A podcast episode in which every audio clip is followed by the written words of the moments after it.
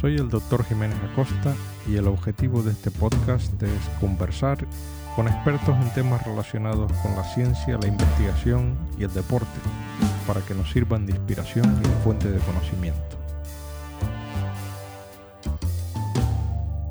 Eh, la invitada de hoy es la doctora eh, Leticia Fernández Freira, médico, cardióloga, eh, directora de la unidad de imagen cardíaca en el Hospital HM, cofundadora de la clínica Atria, coordinadora de investigación también de, estos hospitales y em, es experta, como dije antes, en técnicas de de imagen cardiovascular, ha pasado por Estados Unidos un periplo bastante importante, tiene una trayectoria sólida también en investigación, con un montón de publicaciones, eh, más de 100 publicaciones en revistas, de, muchas de ellas de alto impacto, como puede ser el New England Journal of Medicine o el, Journal American College of Cardiology, y colaboradora en investigación de, la, del doctor eh, Valentín Fuster, prestigioso cardiólogo también español que ha realizado la mayor parte de su trabajo en Nueva York.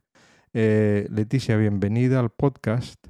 Y lo primero que suelo siempre em, es que nos cuenten un poco los invitados los inicios, ¿no? Cómo empezaste tú, por qué, te, por qué elegiste la cardiología y, cómo fue ese encuentro luego con, con Valentín Fuster y tu traslado a, Estados Unidos, ¿no? que es algo que, me interesa conocer. Entonces, te, doy la palabra para que, para que nos eh, ilustres sobre tus comienzos.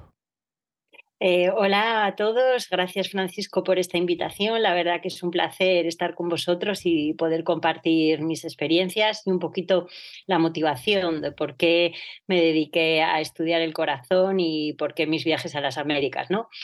Quizá eh, me tendría que montar a la época que estudié medicina para encontrar el punto de inflexión con el corazón eh, tuvimos unas prácticas en el hospital en la asignatura, durante la asignatura de cardiología. Y, es gracioso porque realmente durante las prácticas y la asignatura no era la, eh, no era la materia que más me gustaba. Eh, me gustaban más otras asignaturas pero fue realmente luego en la época de estudiar el MIR, cuando los residentes nos preparamos para especializarnos, donde empecé a descubrir el corazón y todo el sistema circulatorio y me pareció fascinante el hecho de que había muchas subespecialidades y había muchos retos que todavía no se conocían y muchas cosas por descubrir. Me parecía que era el órgano que dirigía todo el cuerpo y que no me iba a aburrir. He sido siempre una persona muy inquieta y con ganas de hacer cosas diferentes y de descubrir em, cosas que no estaban en los libros. ¿Dónde estudiaste, Leticia? ¿En qué, ¿En qué hiciste la carrera? ¿En qué universidad? Yo soy de Gijón, bueno, toda la vida en el Colegio de la Asunción y en la Universidad de Oviedo. Eh, estudié, soy asturiana y, luego el MIR lo preparé en Oviedo también. Sí, que hay una famosa escuela, siempre había ahí una academia de Oviedo, que iban canarios, iban muchos también para allá. Sí, totalmente, que pasábamos ahí unos nueve meses estudiando hasta el examen y la verdad que dije, esto es lo mío porque es un reto, es diferente, hay muchas opciones y creo que durante la vida, eh, que es muy corta pero a la vez es muy larga, hay que escoger algo que, nos motive ¿no? y, que no sea fácil. Me parecía que iba a ser complicado. ¿Y, siempre dónde hiciste la especialidad? La especialidad en Valdecilla, en Santander, Santander. Mm. Eh, que también muy buen equipo de cardiólogos allí. Y allí es donde conseguí una beca eh, para irme a Estados Unidos. Entonces, desde Oviedo salté a Santander y de Santander mi primera experiencia fue en Boston. Eh, durante la residencia un periodo de intercambio de seis meses. Sí. Y, allí puedo decir que fue, aunque había tenido algún contacto con la investigación durante la residencia, fue realmente en Boston donde me empapé de unos excelentes profesionales y de cómo la gente investigaba, se hacía preguntas, el método científico para poder responder a esas preguntas. Y cuando volví a España eh, tenía claro que quería volver a Estados Unidos a recibir una formación más profunda. Eh, por curiosidad, la primera, los primeros seis meses, digamos que fuiste eh, un poco para trabajar en el laboratorio o ya tenías... Sí. Sí. Sí, había otros cardiólogos de mi servicio que habían ido ya a Boston y entonces, pues cogiendo un poquito el modelo de lo que ellos habían hecho, también me lo sugirieron, que era un buen centro en el Massachusetts General Hospital, Harvard Medical School, y, y, entonces pues me pareció una muy buena oportunidad eh, para eh, hacer toma de contacto con lo que se estaba allí desarrollando. Y ya la segunda vez que fuiste, ya fuiste con, eh, digamos, ya los exámenes del Flex y todos esos que había que pasar y eso, ¿cómo fuiste? Sí, bueno, la segunda vez conseguí una beca de dos años. Esta vez, en vez de ir a Boston, fui a Nueva York, al Mount Sinai Hospital, y fue, fui un, fellow de investigación. Entonces, no hacía falta hacer los exámenes como tal, pero sí que fue un periodo de dos años y estuve haciendo asistencia junto con otros fellows que estaban allí, pues no, no podíamos llegar a cerrar los informes. Fue, es complicado, fue, complicado hacerte, fue complicado, digamos, que te aceptaran allí, porque me imagino que Valentín Fuster tendrá un montón de fellows y, y muchas solicitudes, ¿no? Sí, sí, efectivamente. Fue eh, estando en Boston, fui a un congreso eh, que de hecho lo financió el servicio por el trabajo que había hecho y escuchando una conferencia del doctor Mario García, porque ese realmente fue eh, mi, inspiración sobre el TAC y la resonancia, me gustó tanto que acabó la conferencia y fui a autopresentarme y a decir, yo me quiero dedicar a esto el resto de mi vida. Entonces, ¿quién es Mario García? Mario García es un cardiólogo, es de Santo Domingo realmente. Mm. Él es ahora el director del servicio de, bueno, el director médico del Hospital Montefiori en Nueva York mm. y, la mano derecha de Fuster, de aquel entonces trabajaban juntos. Y yo sí que al doctor Fuster había acudido a alguna conferencia, me fascinaba. Eh, pero realmente en ese momento eh, mi inicio de atracción fueron las técnicas de imagen y lo que habló este hombre me cambió la vida. Entonces, eh, siempre tengo interiorizado de hay que intentar los sueños que uno quiere y de repente lo vi tan claro que dije, lo tengo que luchar y aunque inicialmente soy muy tímida, en ese momento fui allí y dije, es que necesito una oportunidad porque esto es lo que quiero hacer con mi vida. Entonces de primeras le sonó un poco raro, dijo, pero hay muchos fellows que están en el Monte Sinaí con nosotros, con Nueva York. Y entonces dije, déjeme cinco minutos de decirle por qué quiero dedicarme a esto. Entonces le conté muy brevemente dónde estaba, mis inicios, eh, mis motivaciones, lo que había hecho, con quién había trabajado. Y entonces yo creo que le sorprendí, dijo, tienes que venir a vernos eh, te vamos a presentar el servicio y te vamos a dar una oportunidad. Qué bueno. Entonces, estando allí en Boston, pues me cogí el autobús que decíamos nosotros de los chinos, de Boston a Nueva York, con una maletita, imagínate con 25 años, eh, a ver si me aceptaban en Nueva York. Y allí pasé el día con ellos, con Mario García, con Fuster. La selección solía ser muy dura eh, pero bueno, había mandado ya mi currículum, pasé el día con ellos y al final del día siempre me acordaré enfrente de Central Park, Mario García, dije, Leticia, estás aceptada para eh, poder tener una estancia de dos años con nosotros. Qué bueno, qué bueno. ¿Y eh, ya tú habías acabado la especialidad en esa época? Entonces, claro, ahí yo estaba en el cuarto año de residencia y me quedaban todavía, en el tercer año, en el tercer año me quedaban todavía dos años entonces volví a España y empecé a aplicar a becas para poder autofinanciarme la estancia en Nueva York, y, pero ya con la aprobación de ellos. Eh, ya te fue más fácil, claro.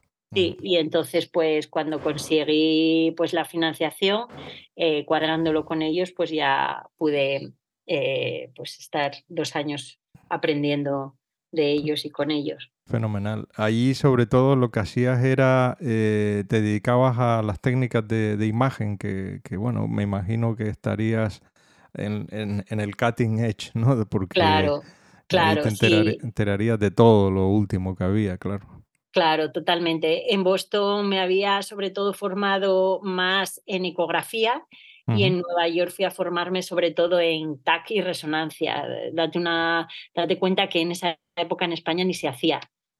coronario ni resonancia cardíaca. Entonces, cuando yo contaba lo que estaba aprendiendo, muchas veces ni lo entendían, pero ¿para qué? Pero si eso no tiene futuro y ahora tiene tanto futuro que está incorporado en las guías de práctica clínica y todos los cardiólogos clínicos quieren aprender en, la unidad que tenemos en el hospital. Entonces, mm, eso estuvo fenomenal porque tuve muy buenos profesores, revisábamos todas las imágenes juntos, hacíamos muchos casos, casos complejos, dos años. Después de esos dos años, eh, Leticia, eh, ¿tuviste oportunidad de, digamos, prorrogar eh, tu estancia allí o te planteaste quedarte o, o, te ofrecieron aquí una plaza y decidiste venirte por motivos personales? O... Sí, pues efectivamente eh, me ofrecieron quedarme en Nueva York. El doctor Valentín Fuster quería que me quedara a trabajar como staff. Eh, y bueno, y le estuve dando muchas vueltas. La verdad que mm, me, me traía volver a España. Quería volver y implementar todo lo que había aprendido. Y allí tenía muchas posibilidades profesionales. Eh, pero también veía que había pues un abanico de posibilidades en España. Y el doctor Valentín Fuster tenía, bueno, es director de un centro en Madrid, eh, donde también desarrollaba las técnicas de imagen y la investigación, eh, y poniendo todo en conjunto de dónde quería desarrollar el resto de mi vida, pues nos volvimos a España. Muy bien. Eh, bueno, vamos si quieres entrar en materia, si te parece un poco yo, lo que me gustaría sería básicamente que nos hablara de, los, de lo que más eh, has trabajado y lo que mejor conoces, ¿no? Que es la, uno de tus temas, la aterosclerosis, ¿no? Y, y las técnicas de imagen que, que, se emplean para detectarla y la utilidad, etcétera. Entonces, para que la gente lo entienda, porque lógicamente la mayoría de los oyentes no son eh, siquiera médicos, es eh, defínenos lo que es la aterosclerosis. Claro, pues la aterosclerosis es una enfermedad de muy lenta evolución que se caracteriza por depósitos de colesterol en el interior de las arterias de nuestro cuerpo. Puede afectar a cualquier arteria. Cuando la arteria está en el corazón, produce o una angina de pecho o si las placas de colesterol son muy grandes y taponan 100% la arteria, pues se llega a producir un infarto, que es porque no llega la sangre al músculo y al final el músculo duele y se muere. El infarto es una necrosis al músculo del corazón. Si la arteria está en el cerebro, pues se produce un ictus. Si la arteria está en la pierna, pues arteriopatía periférica. O sea, es una enfermedad sistémica que puede afectar cualquier arteria del corazón. Entonces, la práctica habitual hasta ahora era intentar predecir la probabilidad de cada individuo en tener esa enfermedad basándonos en los factores de riesgo cardiovasculares como la hipertensión arterial, el colesterol alto, tabaquismo o la diabetes, que es el trastorno del azúcar pero ahora tenemos herramientas que no solamente nos estiman la probabilidad de que una persona tenga las placas dentro de sus arterias, sino que nos permite ver si las arterias tienen placas por dentro, que son todo el desarrollo de las técnicas de imagen que estamos pues ahora empezando a incorporar en la práctica clínica como, como la ecografía vascular, ¿no? que es como la ecografía que se puede ver el feto de las embarazadas, pues lo mismo, si lo aplicamos en arterias grandes de nuestro cuerpo y superficiales, eh, pues podemos ver cómo están por dentro. Em, las, enfermedades, eh, los trastornos cardiovasculares, los eventos cardiovasculares que has comentado, el infarto y el ictus es probablemente la, primera causa de mortalidad en la sociedad occidental, ¿no? Entonces podríamos decir que la aterosclerosis es probablemente la enfermedad sistémica, digamos, más prevalente y más importante, ¿no? Que, hay, que, hay que combatir. Totalmente. Es la primera causa dentro de todas las enfermedades cardiovasculares que produce mayor mortalidad y mayor morbilidad también, que se refiere a los ingresos, a las pérdidas por baja laboral, a las reintervenciones, porque es una enfermedad crónica. Y las enfermedades cardiovasculares es la primera causa a nivel mundial. Eh, de muerte, mucho más que, el cáncer, que siempre existe más prevención con vistas a procesos oncológicos y, en cambio la enfermedad cardiovascular a veces los cardiólogos vamos tarde porque actuamos cuando ya hay un infarto, cuando ya hay un ictus pero no antes de que se produzca la enfermedad. Claro, efectivamente, porque lo, ideal sería curar la, la, aterosclerosis, es decir, saber cómo se pueden eh, detectarlas primero ¿no? y saber cómo eliminarlas en una fase, eh, digamos, anterior a, que dé síntomas. Eh, antes, antes de eso, sabemos que hay estilos de vida saludables o cardiosaludables que disminuyen el riesgo de tener placas, ¿no? Y eso es algo que le interesa a, todo el mundo, ¿no? Eh, y aparte de, bueno, de lo, de, típico, de evitar el tabaco y los tóxicos y tal, que desde tu punto de vista, ¿qué es lo, que, digamos, es más importante que la gente sepa eh, en relación a los estilos saludables y estilos perjudiciales para prevenir eh, la aterosclerosis? Sí, pues yo incidiría sobre todo en lo que comemos y, en lo que hacemos, que nos tenemos que mover, ¿no? Y luego acudir al médico periódicamente. O sea, que no se nos olvide que tenemos profesionales cerca que nos ayudan a intentar implementar el estilo de vida cardiosaludable, ¿no? Lo, lo que comemos básicamente, pues una dieta mediterránea eh, y equilibrada, no, no sirven los excesos.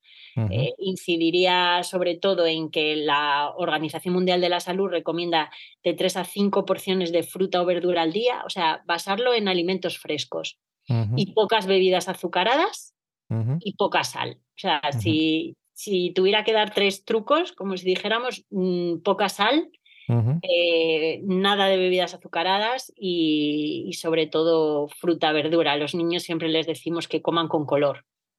Y luego movernos.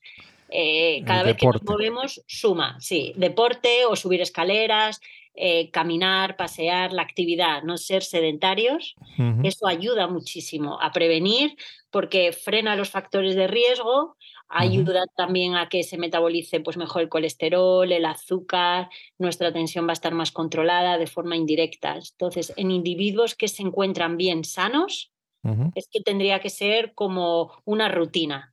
Eh, mm, introducir el ejercicio físico como el que se ducha, una obligación. Y te iba a preguntar, lo ideal es hacerlo todos los días, pero cuanto más ejercicio físico mejor, o existe un límite en el cual, digamos, por más ejercicio que hagamos ya, ya hemos conseguido, eh, o también la intensidad, por más intensidad, eh, casi llega a ser luego contraproducente o no. O sea, cuanto más deporte mejor, ¿qué es lo que... Eh, lo que se recomienda son dos o tres horas a la semana de deporte moderado.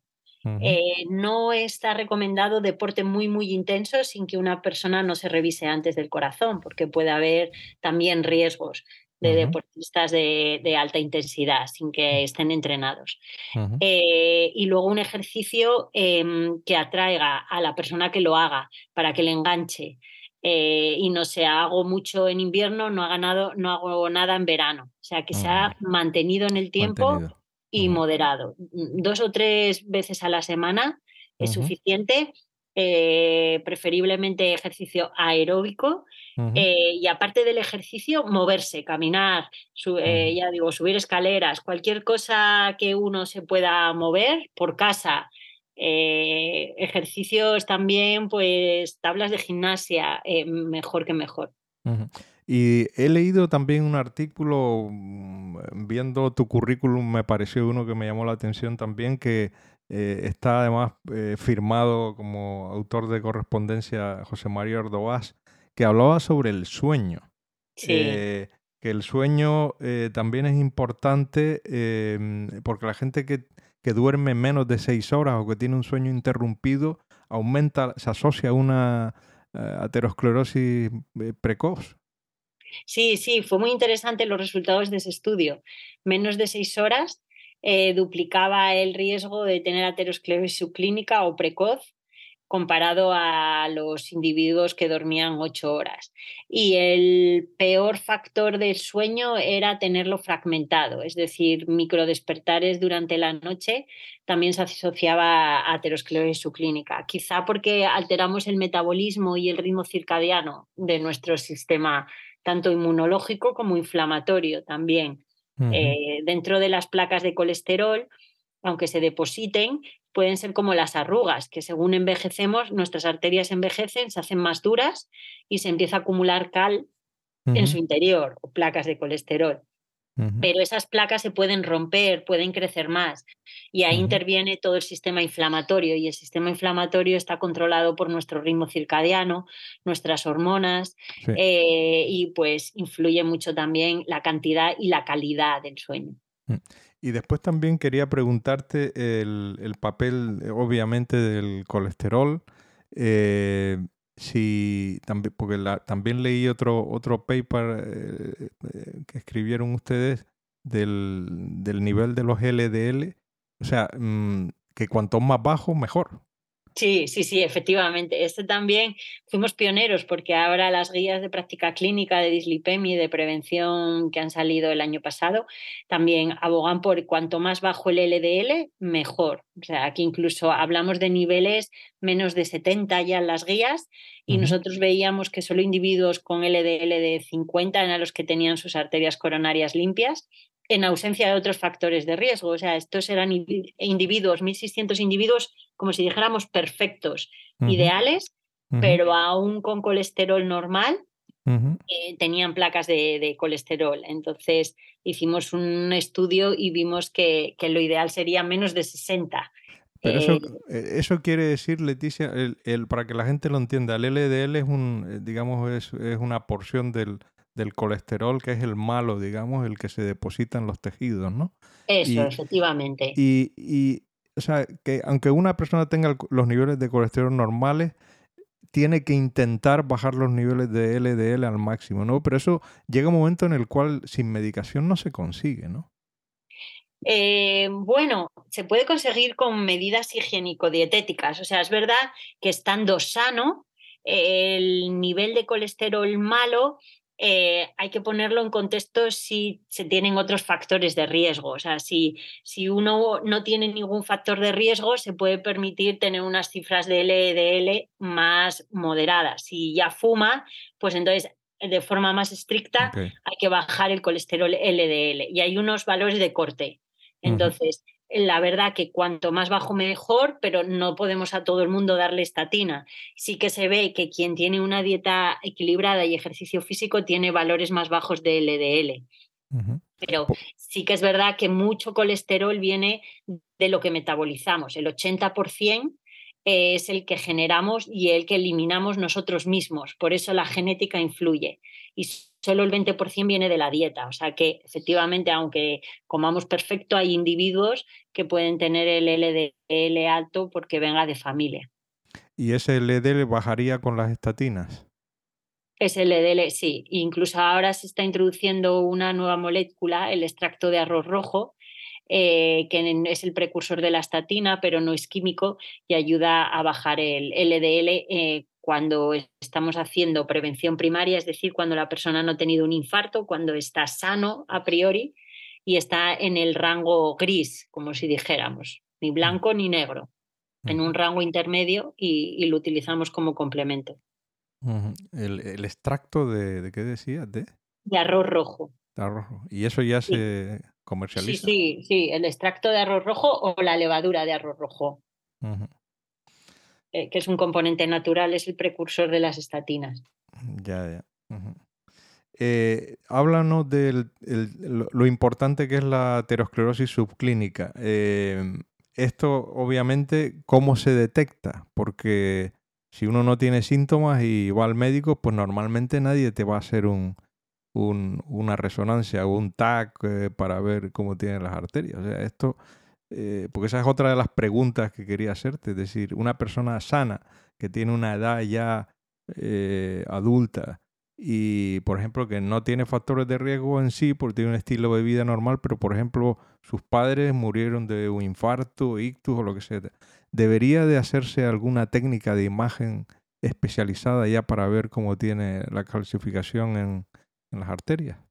Sí, sí, totalmente. Ya está incluido una persona que tiene antecedentes familiares, aumenta su riesgo, entonces se tiene que hacer una revisión. O sea, nosotros siempre decimos que igual que se revisa el coche, se revisa la caldera de casa eh, y no nos revisamos nuestra propia salud, aunque estemos bien, hay que revisarse y ver que si tenemos algún factor de riesgo, pues ya hay que ir con alguna imagen no invasiva. Hay distintos escalones y dificultades de imagen. No se puede hacer a todo el mundo resonancia cardíaca ni un angiota coronario, pero hay otras estrategias como la ecografía vascular, que es menos invasiva y nos puede dar mucha información. Incluso eh, el año pasado las guías de prevención dicen que a partir de los 40 años cualquier hombre se puede hacer una, una revisión porque no mm, emite radiación, no tienes que utilizar contraste, es ver simplemente al médico y hacer un screening de tus factores de riesgo. Se dice que es que hasta el 80% de los eventos cardiovasculares se podrían prevenir si, si nos miramos cuando estamos sanos y vemos lo vulnerables que podemos ser a que nos ocurra algo. Lo, lo importante es hacerlo antes de que nos ocurra en, las mujeres está indicado a los 50 años también, porque la enfermedad cardiovascular en la mujer va 10 años con retraso respecto a la del hombre. Pero ¿Y eso se, está implementando en la medicina pública? Se empieza a implementar, es complicado, porque ahora son malas épocas, pero en Estados Unidos sí se hace. Y ah, como siempre en España eh, vamos con retraso. Entonces, en Estados Unidos hay movimientos, hay ya consultas, unidades de prevención mucho más establecidas que, aquí y aquí todavía pues seguimos poquito a poco luchando para que se abran más unidades de prevención porque se ahorraría dinero, se ahorran vidas y ahí es donde está la eficacia. Lo que pasa que ahora pues estamos en una bola muy complicada de revertir. Eh, para concretar, ya metiéndonos con las técnicas de imagen eh, cardiovasculares actuales, eh, entiendo que la ecografía servirá como, digamos, primera eh, línea de, imagen diagnóstica para ver las grandes arterias corporales, ¿no? Pero no para la del corazón, ¿no? Claro, eh, la ecografía yo mm. creo que se va a implementar ya en atención primaria, o sea, esa sería la idea, que llegará una persona y igual que le preguntas, fuma, tiene como tiene una analítica, pues hacer una imagen que es un screening sencillo y ver cómo están las arterias. Si vemos que tiene algún factor de riesgo o que sus arterias tienen muchas placas, pues ya iríamos a otro escalón superior, que es ver las arterias del corazón. Y para eso hay que hacer o el calcio coronario que sin contraste nos permite ver si hay calcio en nuestras arterias, que es un estadio importante. ¿Calcio, coronario te refieres al TAC? Sí, al TAC, sí.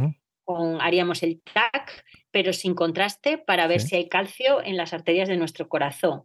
Si hay calcio, se inyecta contraste y se hace un TAC más específico para que ver cómo están las arterias por dentro y ver tanto si hay calcio como si hay placas que no están calcificadas, porque no todas las placas son iguales.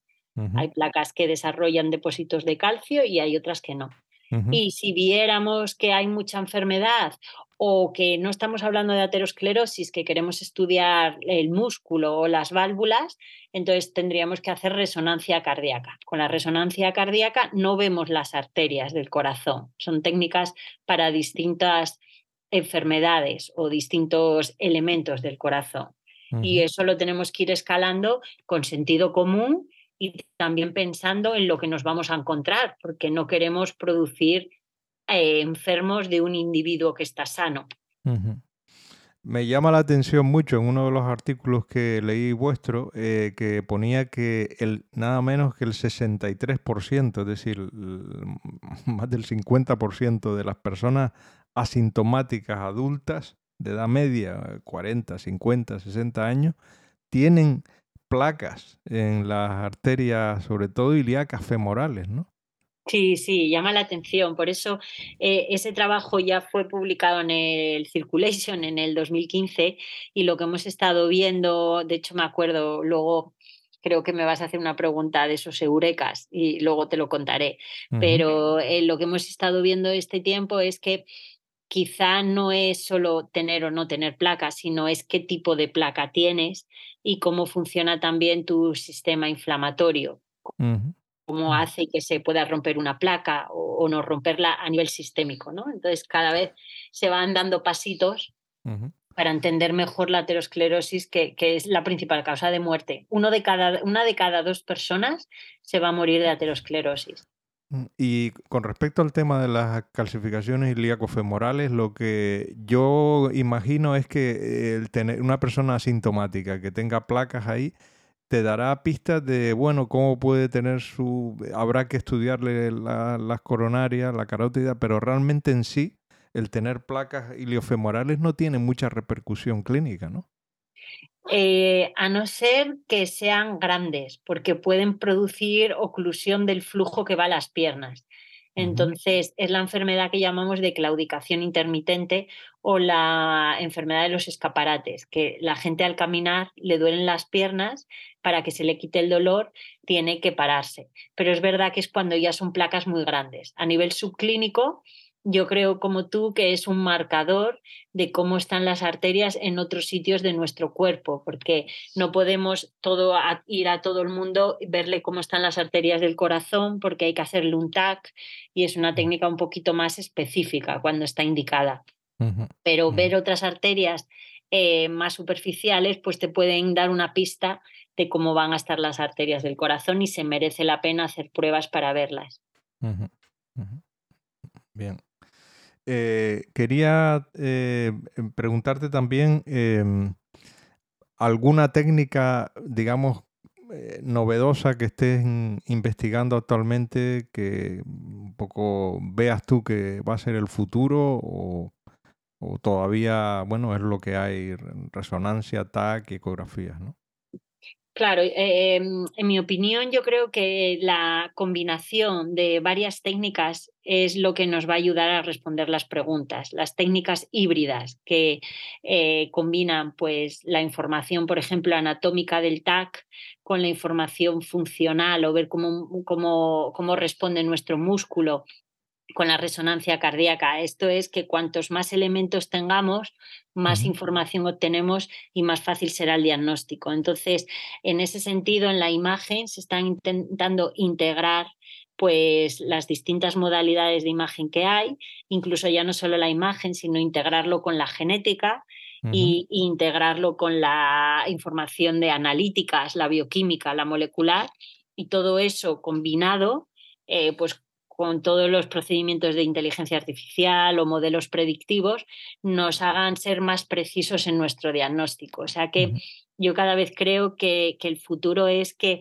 los especialistas nos unamos y trabajemos en equipo. Así como estamos todos muy subespecializados y vemos una parte, tenemos que volver a aprender a trabajar todos integrados para ver al paciente en su conjunto. De hecho, hay una tendencia que pasada, que todos íbamos a, la especialización y un poco por libre, entre, comillas, y ahora vuelve otra vez a los trabajos en equipo multidisciplinares, el cardiólogo con el oncólogo, con el ginecólogo, porque se está viendo que así aprendemos más unos de otros. Mm, totalmente de acuerdo. Eh, una vez que se ha detectado que la persona tiene calcio en, las femorales, por ejemplo, eh, ¿el calcio se puede eliminar? O sea, ¿qué, qué haces aparte de, de, dar un pronóstico y de, y un diagnóstico precoz? Pero ¿cómo estamos en, en, el tratamiento de, estas pequeñas placas que están calcificadas? ¿Ahí, ahí se puede hacer algo? Claro, pues esa es la pregunta del millón. ¿Se puede hacer que no aumente la placa, pero no se puede limpiar. Hay investigaciones que están bien intentando ver cómo podríamos disolver el calcio, disolver la placa, pero está en estadios muy incipientes todavía en modelos de ratones. Se puede intentar estabilizar la placa, por ejemplo, con, con tratamientos como las estatinas, hacer que una placa sea de bajo riesgo, es decir, que no se vaya a romper, que aunque esté en nuestra arteria no nos va a producir un infarto. Eso, sí con, medicación actual se puede hacer, pero una vez que la placa está, reducir su volumen es muy complicado. Hay algún trabajo con alguna estatina, pero al final no reducen el volumen, reducen la inflamación. ¿Y, qué es lo que, em, en tu opinión, eh, produce, digamos, que una placa en, la coronaria o en otro sitio se, rompa y, produzca el evento que nadie quiere, que es la, el trastorno del infarto, el ictus, etcétera. O sea, ¿cuáles son los, digamos, los mecanismos que hacen que de repente una persona le, dé un infarto sin, sin tener síntomas previos, ¿no? Sino simplemente que la placa se la ha roto, ¿no? ¿Por qué? Sí, sí, sí. Pues hoy en día no se sabe. Todavía esa es la respuesta, esa es la pregunta que todos buscamos responder. Hay factores protrombóticos, factores genéticos, factores inflamatorios que todos se potencian cuando una persona tiene más factores de riesgo. ¿no? Es como la lotería te toca cuando tienes muchos boletos. Eh, claro. Eh, pero también te puede tocar si de repente te compras mm, uno, y te tocó y, no, se, no se sabe 100%. Entonces se, se, está intentando bloquear esas placas a través de antagonistas de receptores de las placas, estudiar el mecanismo. Parece que no hay un mecanismo único, que son varios mecanismos que en un momento dado se disparan y hacen que se rompa la placa. Ya. Eh, bueno, eh, una pregunta concreta. Eh, bajo tu punto de vista, en estos últimos 30 años, digamos, cuáles han sido los avances más importantes en cardiología, aparte de, las técnicas de imagen, obviamente, ¿no? Todo lo que ha aportado la tecnología. Pero aparte de eso.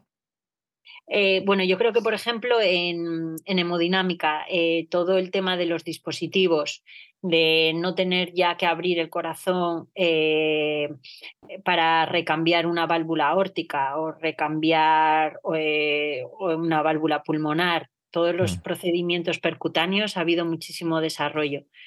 También el tema de poder quitar arritmias con ablaciones, poder entrar y quemar zonas del corazón, eh, para intentar que no se reproduzcan eh, esas arritmias, muy importante, y la integración a la hora de los datos, de unir los datos de imagen con los datos de em, electrofisiología, de hemodinámica, también los sistemas de gestión de imágenes y de, y de, integración. Ha habido mucho desarrollo y en la genética, aunque todavía le queda mucho mm, ver realmente el papel de la genética, pero también ha habido mucho desarrollo en la genética y, biomolecular. Hablando un poco del tema de investigación, de, los trabajos que, estás haciendo, eh, eh, dentro de la investigación, todo el mundo que nos hemos dedicado a, y que hemos publicado papers y tal, eh, recordamos de forma nítida algunos momentos, eh, o sea, muy emocionantes, ¿no? Yo siempre recuerdo el primer, la primera vez que me llegó a, la, al buzón de mi casa, porque antes no había internet, eh, una, una, carta de una revista diciendo que me habían aceptado la publicación. No fue la primera que tuve en el extranjero y ese momento lo recuerdo que empezaron las taquicardias. ¿no? Son momentos muy emocionantes. ¿no? Y, y todo el mundo tiene momentos emocionantes, ¿no? Toda la gente que se dedica a la investigación, ¿no? ¿Cuáles son tus, los momentos eureka que llamamos, esos momentos que, que son tan emocionantes, ¿no? Que, que de alguna manera te, te, excitaban, ¿no? Eh, ¿Cuáles son los tuyos? Eh, pues mira, ahora me vienen a la cabeza dos momentos muy importantes que un momento además, eh, eh, ahora lo recuerdo con cariño, pero en el momento fue horrible, una catástrofe, porque toda mi beca que eh, tenía escrita para poder irme a Nueva York, Nueva York tenía la carta de aceptación, pero no tenía financiación. Entonces escribí una beca enorme, larguísima, y cuando iba a aplicar, que se acababa el plazo a las 12 de la noche, pues ah. lo, iba a mandar el día anterior, llevaba tres meses trabajando, se me borró todo. Perdí, perdí la beca. Y entonces me hundí en la miseria. Yo, Dios mío. Y entonces mm, no dormí, lo hice como pude aquí allí y lo recuperé al día siguiente todo eh, y lo mandé. Y entonces el momento que, pues como dices, me llegó la carta de que me habían otorgado la beca para irme dos años a Nueva York a aprender lo que yo quería. Entonces ese fue un momento de felicidad doblemente porque había perdido todo el trabajo y dije, lo tengo que sacar como sea. Eh, ese fue un momento muy bueno y otro momento en el sofá de casa, me acuerdo con, con Jorge, mi marido, que también es cardiólogo, eh, pues estábamos estaba analizando los datos del estudio PESA, del que estamos hablando ahora de las placas. Sí. Y de repente, pues los resultados aquí, ta, ta, ta, y entonces digo, ostras, y eh, viendo las gráficas eh, vi que había más placas en los territorios femorales y eso era algo que no había descrito nadie. Ah, entonces, de repente, en una gráfica, ¡boom! Pero si la prevalencia de placas en gente sana es más en femorales, quizá empiece la enfermedad ahí y luego se va desarrollando en las carótidas. Y efectivamente lo fuimos viendo siguiéndolo en el tiempo y que en las femorales parece que empieza la enfermedad en el siglo en el que vivimos con mucha más sedentarismo por la postura y la forma de trabajar que tenemos. Y ese momento también, que lo recuerdo en el salón de casa con Jorge, creo que hemos visto algo importante, creo que he visto algo importante. Y entonces él, que también sabe de investigación, pues nada, dijimos, ay, qué bien, qué bueno, y nos pusimos a brindar. Y este, claro, y, ese, ese descubrimiento, bueno, esa observación que publicaron y tal, se ha aceptado ahora por toda la comunidad eh, científica, ¿no? efectivamente, efectivamente. Antes nadie hablaba de las femorales y yo sé que fue en el salón de casa que yo lo vi con las tablas y lo compartí con mi marido y al día siguiente llamé a, a Fuster y, se lo dije, eh, esto es lo que hemos visto, llevábamos pues mm, siete años trabajando con 5.000 individuos sanos y poder verlo y luego reportarlo y la implicación que tuvo, pues te sientes muy satisfecho. Qué bueno.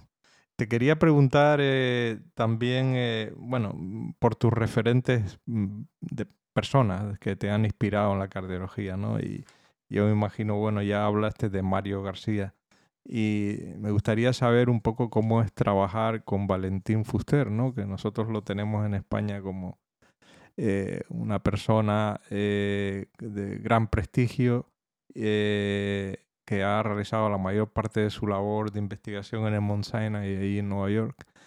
Eh, y bueno, tú que lo has tenido cerca y que eres compañero de él y de trabajos, eh, de investigación, igual nos puedes decir un poquito cómo es trabajar con él y, cómo te inspira y cómo es su personalidad en cuanto a, al trabajo de investigación y a su profesión.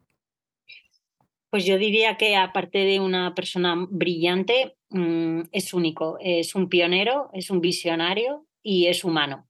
Eh, en Nueva York, cuando trabajábamos, pues teníamos reuniones de cinco minutos, bueno, en España también, a las cinco de la mañana o las seis, daba igual, porque es incansable su capacidad de pensar y de idear y de, mm, y de motivar también.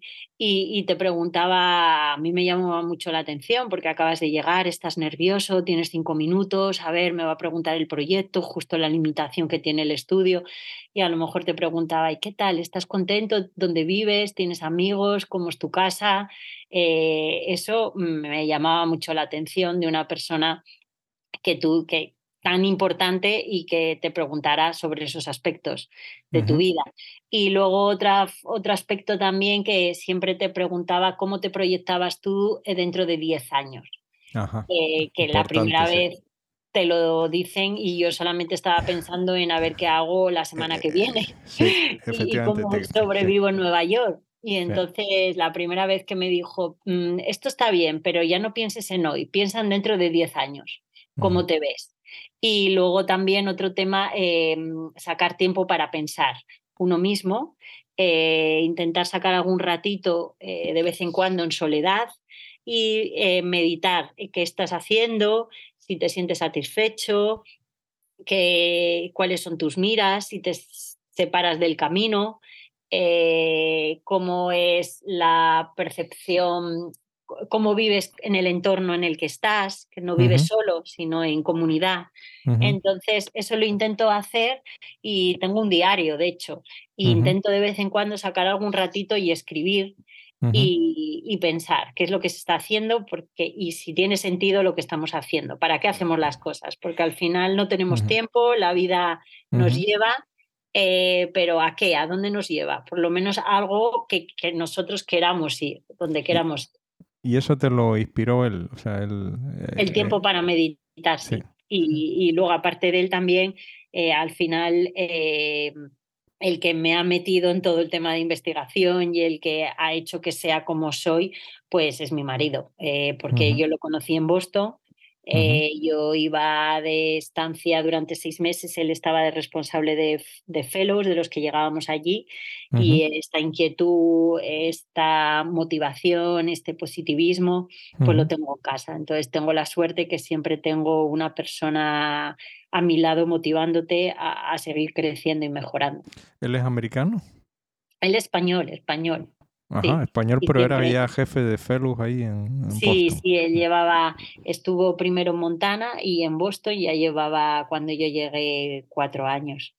y, estaba allí eh, haciendo el fellow y ya estaba más establecido y, por eso que al final, al final siempre tenemos la broma, ¿no? De que yo era su fellow y él mi mentor y ahora, bueno, pues eh, por determinada, determinados aspectos de la vida a veces dice, ya tú eres mi mentora y yo soy tu fellow.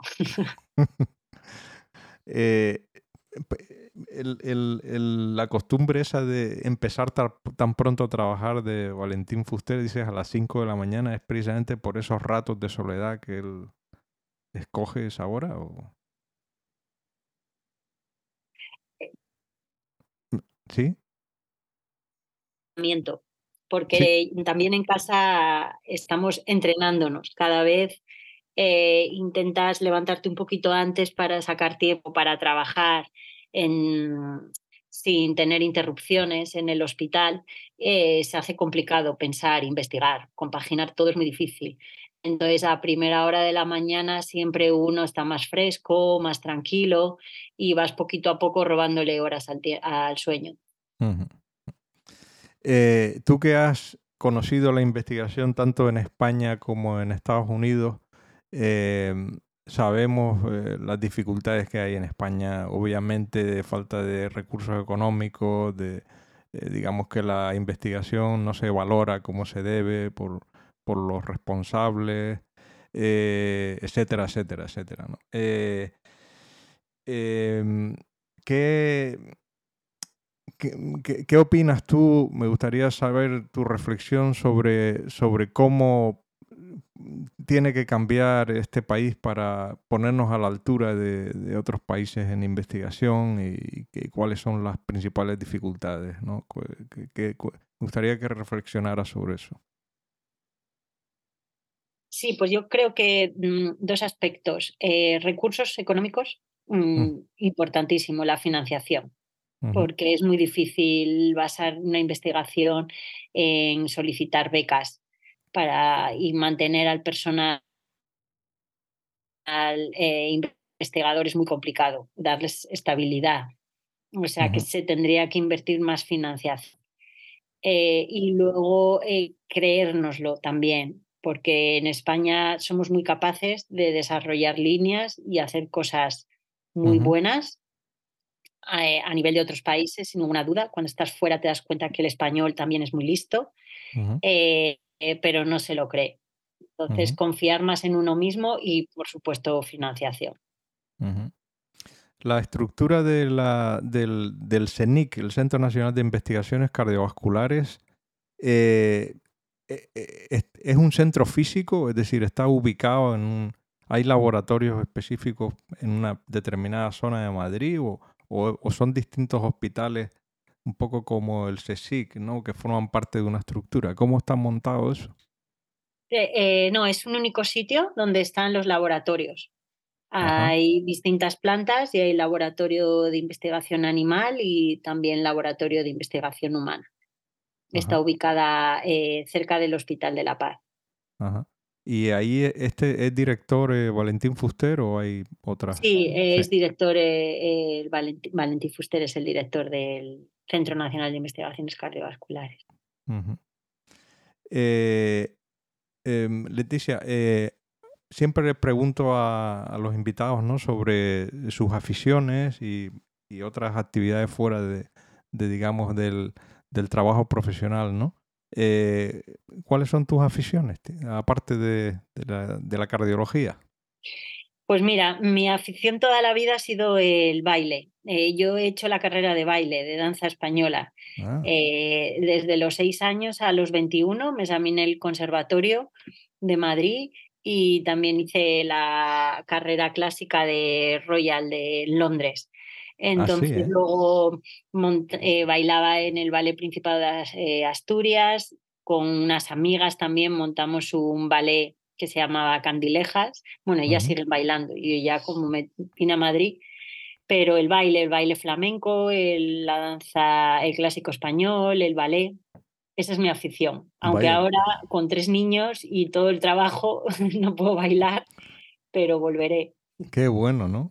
Qué bueno Sí, ten- por tener ese... eso, Sí, sí. por eso toda la eh, mi personalidad de, de exigencia, de compromiso y, y de, mm, de sacrificio, ¿no? De De, disciplina, ¿no? de disciplina, sí. Y eh, eh, recomienda eh, a la gente que nos oye algún libro, ¿no? Siempre me gusta eh, preguntarle al- a los invitados esos libros que igual regalas a algún amigo o alguien que, que, que quieres mucho y, y algún libro que te haya marcado, que sea interesante y que nos puedas eh, eh, aconsejar. Pues hay, hay bastantes libros, ¿no? Que es complicado eh, aconsejar uno. Eh, hay uno que a mí me gustó personalmente mucho porque refleja otra cultura y te hace reflexionar también lo que tienes aquí, ¿no? Que es Memorias de una Geisha Ujú, de Arthur Golden. Eh, es una novela, pero te hace ponerte en el lugar de otra civilización y otra forma de pensar y, y me gustó mucho. Y luego también El infinito en un junco, eh, Ah, sí. que es muy bonito también. Ese me lo estoy leyendo todavía. Pasa que m- a- lo tengo a medias, sí, pero sí. Sí, también, So- también. sobre la historia de los libros y todo esto. Sí, ese también está muy bien. Eh, países que, eh, que recomendarías a la gente visitar, de esos países que no, uno no se puede perder. Bueno, a mí me gustó mucho eh, mm, eh, Canadá, Canadá y, y también la, la zona de Alaska, eh, toda esa zona por sí, descubrir es muy ah, bonito, sí, eh, que es una zona que uno no piensa normalmente para irse de turismo. sí. La naturaleza que hay, la y naturaleza es, es brutal y ahí hay una opción de hacer un crucero eh, y, y es precioso los, los fiordos eh, y es, es maravilloso. Juneau, que es la capital de Alaska, coger un tren, también hay un tren muy bonito que te lleva hacia el norte, hacia el Parque Natural de Denali, eh, también que es precioso y el que está, se puede hacer uno un viaje muy atractivo, el Parque Natural de Yellowstone, eh, y luego pues coger todo Missoula y entrar en, en Alaska, en la zona, incluso se puede unir con Vancouver y es un viaje muy bonito.